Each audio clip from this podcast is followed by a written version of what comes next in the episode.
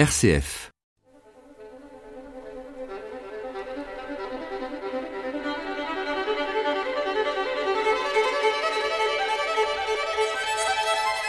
L'art et la foi.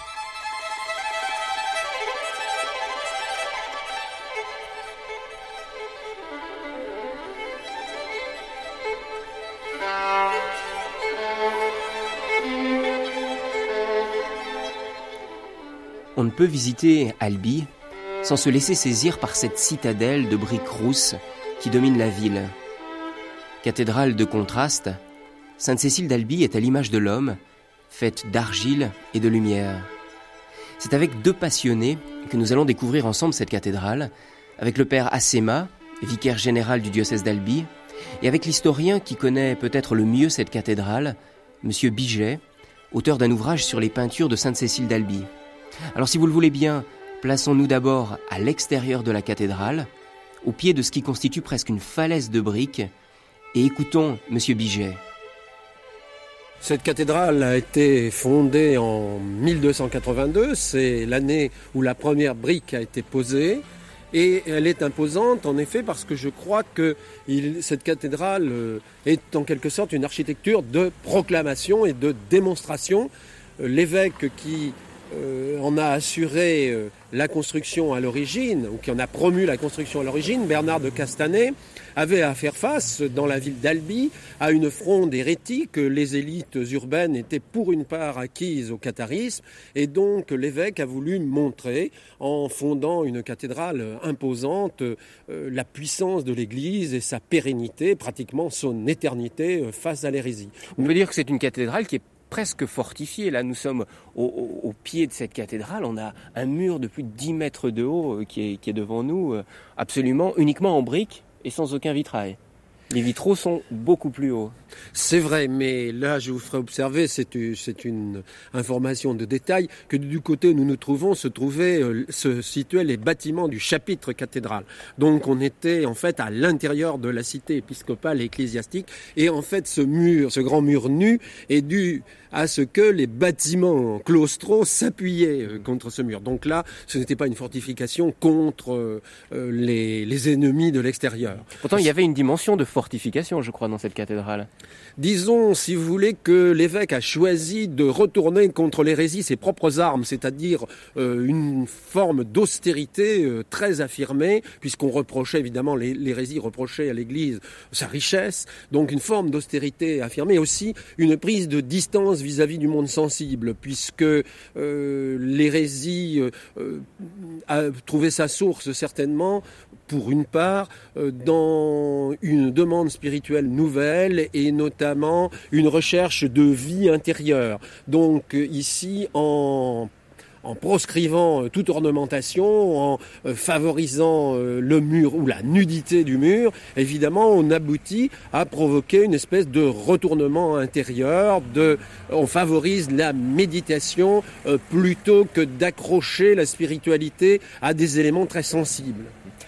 On, dit que la construction de, Sainte-Cécile d'Albi a été très longue, qu'elle s'est étalée sur deux siècles. Alors pourquoi autant eh bien, de temps Bien sûr, et quand on aperçoit l'importance du monument, comme d'ailleurs de toute cathédrale, on se doute qu'il fallait des investissements euh, colossaux euh, pour euh, pouvoir construire ces bâtiments, et par conséquent, c'est toujours, c'est le plus souvent, en tout cas, l'argent qui commande, et la construction avance au fur et à mesure des rentrées de fonds. Donc la cathédrale s'est construite, disons, en un siècle pour faire court, entre 1282 et 1390 environ. Une cathédrale qui est entièrement en briques. Dans le nord de la France, nous n'avons pas du tout l'habitude de cela. Alors comment est-ce qu'on explique l'utilisation de ce matériau? Euh, L'utilisation de ce matériau, je pense, s'explique de différentes façons. Il s'explique euh, d'abord par le fait que les environs immédiats d'Albi ne comprennent pas ou ne comportent pas de très bonnes pierres. Et donc ceci imposait un, un transport. Et il faut savoir qu'au Moyen Âge, pratiquement, un transport de 5 km fait doubler le prix du matériau. Euh, donc on ne pouvait aller chercher de la pierre à 15 km ou à 20 km où il s'en trouve, euh, ça devenait très onéreux.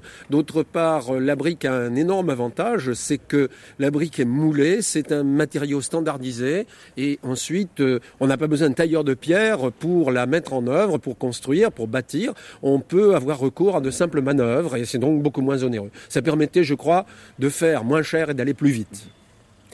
Il y a beaucoup d'histoires, de légendes autour de cette cathédrale, en particulier en lien avec les Qatars. Disons que cette cathédrale a été construite avec l'argent pris au Qatar. Alors, qu'est-ce que vous en pensez et comment situer vraiment Sainte-Cécile d'Albi par rapport au qatarisme alors, Sainte-Cécile d'Albi, c'est vraiment une réplique, je le crois, au catharisme, sur le plan d'abord de la structure, puisque euh, l'évêque a euh, choisi une nef unique pour sa cathédrale, c'est-à-dire un vaste espace pour la parole, la prédication, pour que les fidèles puissent euh, participer aux offices de manière plus directe. Et ça correspondait à des besoins spirituels qui s'étaient affirmés en milieu urbain à la fin du XIIe siècle et auxquels l'hérésie, pendant un temps, a mieux répondu que l'orthodoxie. Donc là, c'est une forme d'angiornamento mais donc de réponse très directe à l'hérésie.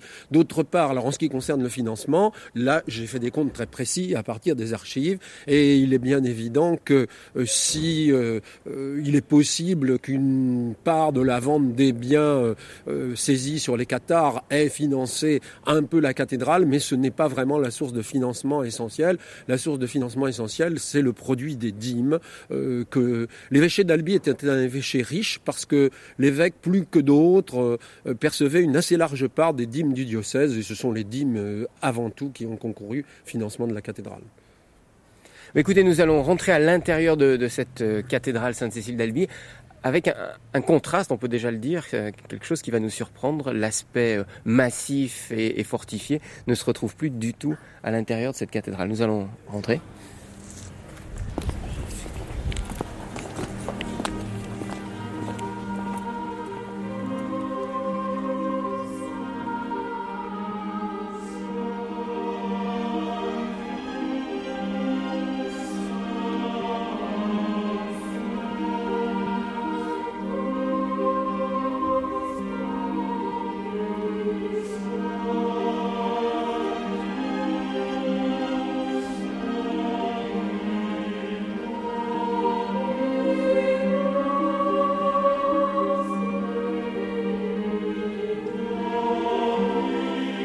Avant d'entrer dans la cathédrale Sainte-Cécile d'Albi, je crois qu'il faut qu'on parle de, cette porte, de cette porte principale qui est d'une grande beauté, une porte gothique flamboyante. Oui, alors deux siècles après la construction de la cathédrale, on est évidemment dans un autre contexte et les évêques de l'époque ont entrepris de faire bâtir dans le style gothique flamboyant qui tranche évidemment par sa luxuriance sur la nudité et l'austérité des, euh, parois de la nef un magnifique portail ou un porche comme l'on veut. on l'appelle ici un baldaquin parce que euh, il surmonte finalement l'entrée principale de la cathédrale et il indique en même temps cette entrée. Alors je crois que la, luxuriance du décor euh, veut un peu insister ou est une espèce de préfiguration justement des richesses spirituelles euh, de, euh, auxquelles prépare euh, l'intérieur de la cathédrale, les offices, la liturgie, et il qu'il veut marquer le, passage du profane au sacré, qu'il s'agit bien ici d'un seuil en quelque sorte. Et je crois que ça a été manifesté avec d'autant plus de vigueur par cette superbe construction qu'elle a été établie au début de la réforme.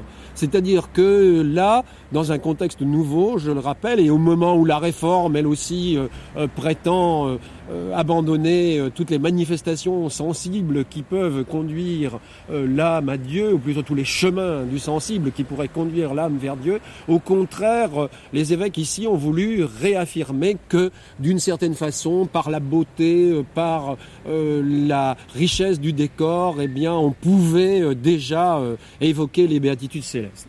Alors comme la pluie commence à tomber, nous allons vite entrer à l'intérieur de la, cathédrale.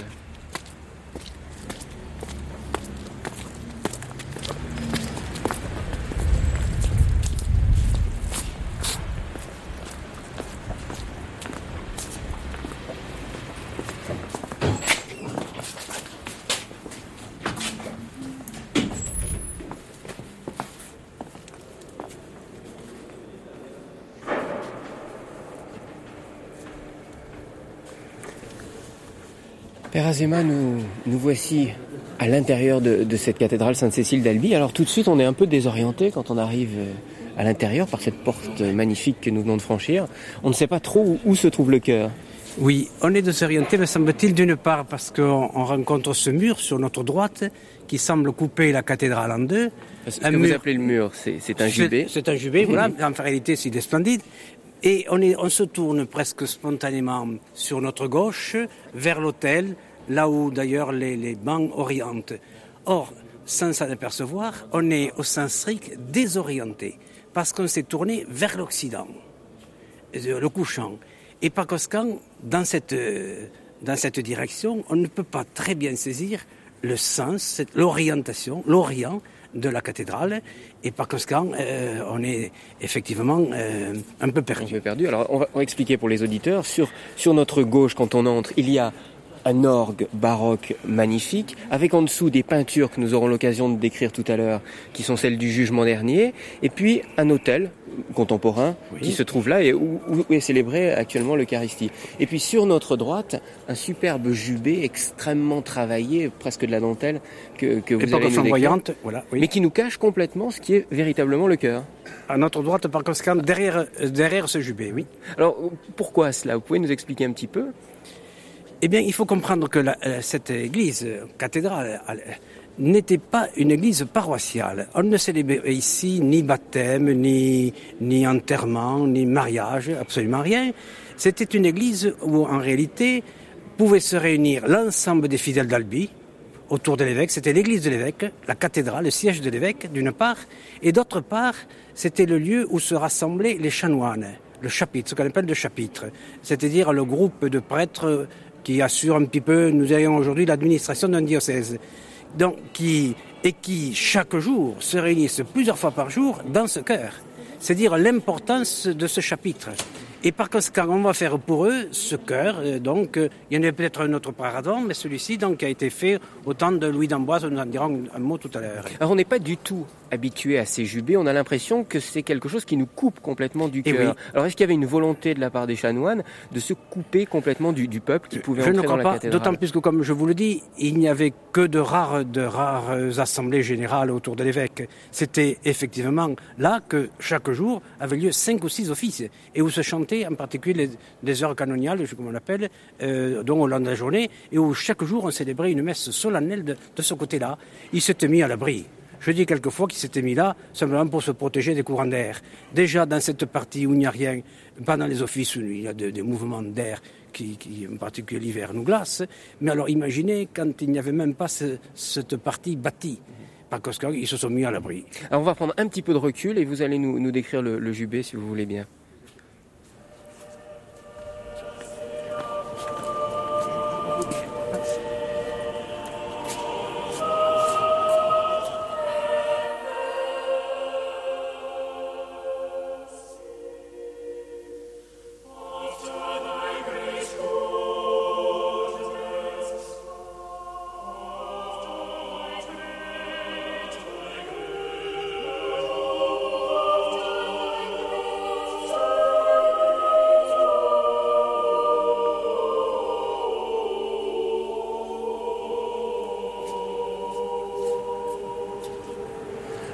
Nous avons pris un petit peu de distance pour voir un, un jubé qui, est vraiment impressionnant parce que c'est un travail d'une finesse, on dirait de, on dirait de la dentelle.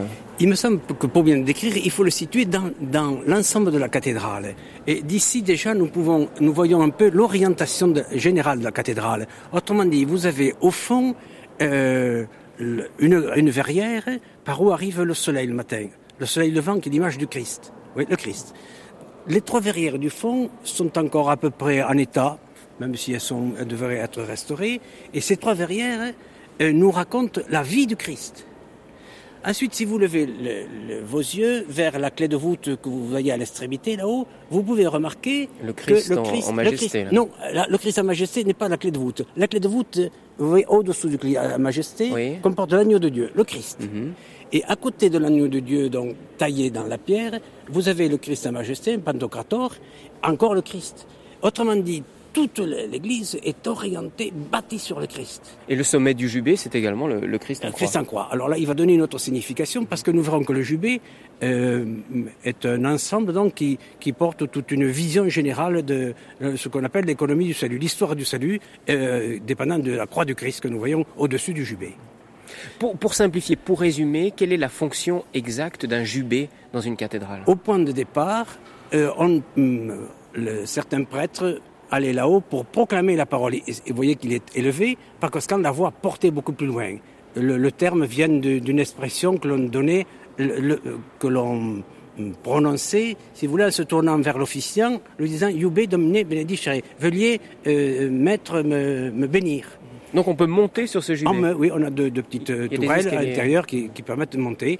C'est tout. C'est la, la, seulement vous voyez comment ici, en réalité, c'est devenu comme une, une entrée solennelle dans le cœur, avec une porte centrale et deux portes latérales qui, font, qui amènent dans un déambulatoire qui forme comme euh, le tour du cœur. Mhm. Donc c'est une immense porte ornée euh, une sorte de Porsche, si vous voulez. On fait parfois le parallèle entre le jubé et l'iconostase dans la tradition orthodoxe. et oui. Est-ce que c'est juste ou faux Non, c'est pas tout à fait juste. Mais ce qui est curieux, c'est que les deux se sont développés à peu près à la même époque, en s'ignorant pratiquement. C'est très très curieux. Mais alors, l'iconostase a un autre sens, puisqu'il fait, il veut faire pénétrer à travers les icônes dans le mystère qui est célébré de l'autre côté. Ici, malheureusement, nous n'avons pas les statues. Vous voyez, il est vide. Nous avons des tas de niches vides. Il y, a dans, il y avait dans les 90 statues qui ont été démolies au moment de la Révolution, parce qu'ici, on, célébrait le culte de l'être suprême, alors que de l'autre côté, on a conservé les statues parce que nous avions eu, nous avons la chance, disons, d'avoir eu un évêque constitutionnel et par conséquent, on lui a permis de célébrer de l'autre côté. Et donc, on a ah, conservé les statues que vous verrez tout à l'heure. Donc, c'est pour ça que sur le jubé, il y a pratiquement plus de statues d'époque, à part Adam et Ève, j'ai l'impression en haut, mais qui ont un sens particulier, vous nous en parlerez tout à l'heure. Et puis, tout a été détruit pratiquement, au niveau des statues. Par contre, à l'intérieur du tout cœur, est conservé. tout est conservé. Oui.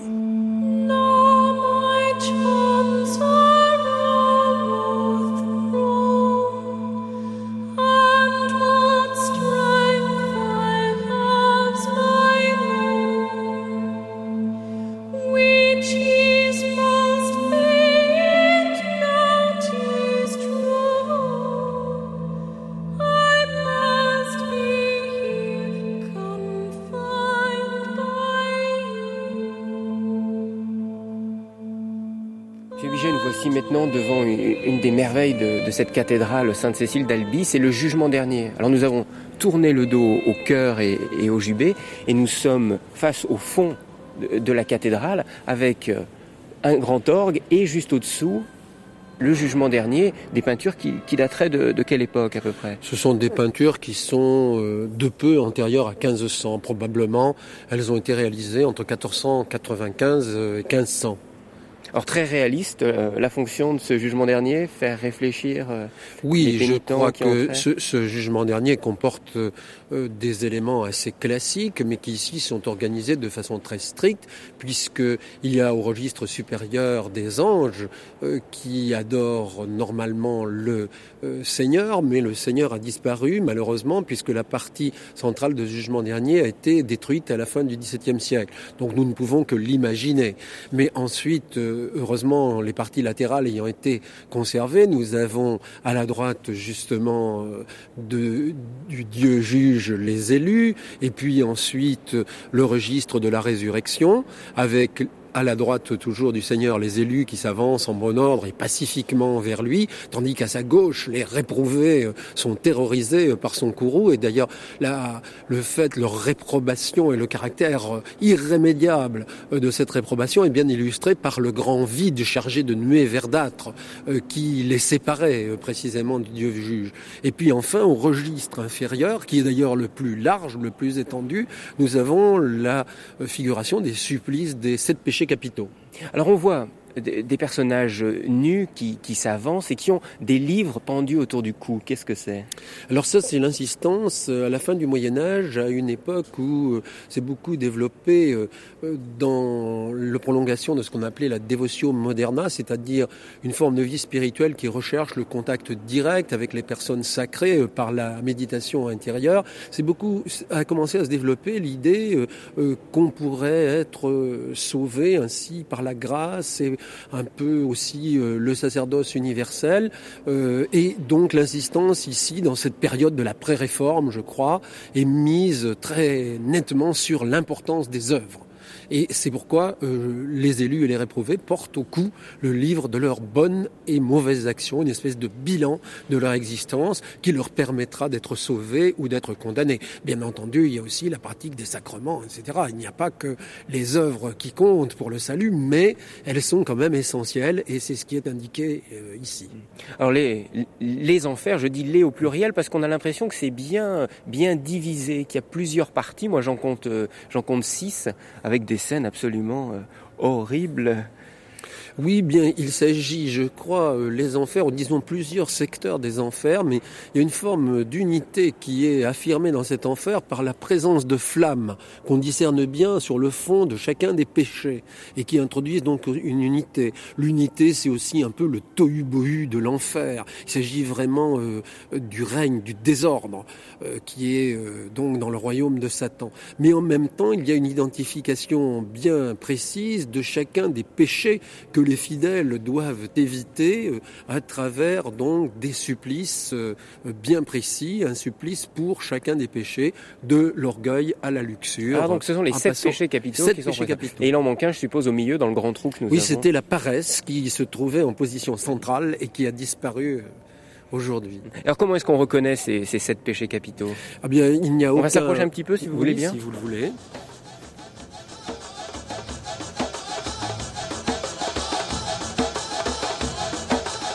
Alors par exemple, qu'est-ce que nous avons sur la, sur la eh gauche Nous avons la peine des orgueilleux et orgueilleuses, et afin que nul ne s'y trompe, il y a une inscription en français, ce qui pose un peu problème, puisqu'ici, vers 1500, la majeure partie des fidèles parlaient la langue d'oc, probablement, enfin une inscription en français qui, qui indique clairement de quel péché euh, il s'agit, ou plutôt de quel, du supplice appliqué à, euh, au péché des, orgueilleux. Ensuite, nous avons les envieux, puis les coléreux. Il y avait donc les paresseux en position centrale, puis les avaricieux, c'est-à-dire les avares, les gloutons, c'est-à-dire les, les gourmands. Qu'on est, en train de, qu'on est en train de nourrir les gloutons, on voit en, on est en train de les torturer en leur faisant ingurgiter une, quantité de nourriture de boisson. Un supplice euh, à la fois homologue et contraire, si vous voulez, au péché qu'ils ont pratiqué, puisque on, les force de nourriture, mais de nourriture hordes et puantes, comme dit euh, le texte qui se trouve euh, sous la scène.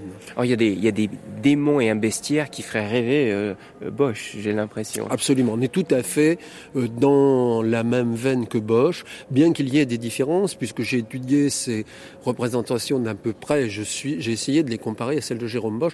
Euh, dans Jérôme Bosch, on a tout un système démoniaque qui n'est pas exactement euh, le même que celui d'Albi. Il y a notamment, vous le savez, des têtes à pattes, vous avez des espèces de, de canards à roulettes, etc.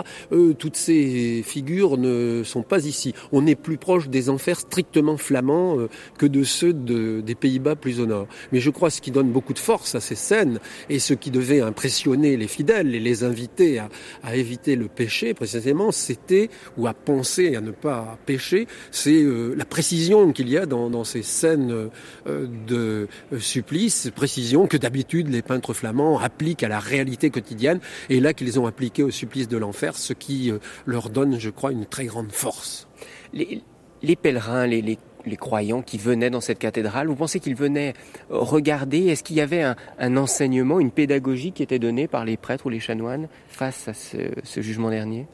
Vous savez, je ne sais pas si c'était le, clergé titulaire de la cathédrale qui le faisait, mais on sait très bien qu'à la fin du Moyen Âge, euh, il y avait beaucoup de prédicateurs euh, appartenant, par exemple, aux ordres mendiants, euh, qui allaient prêchant de ville en ville, et il est certain que ces images étaient faites pour servir de support à la prédication. C'est-à-dire qu'il ne faut pas imaginer ces, ces représentations comme totalement muettes. Elles sont toujours en accord avec une parole, la parole des prédicateurs qui prennent appui sur elle pour euh, euh, inciter les fidèles à se bien comporter pour se préparer aux béatitudes célestes.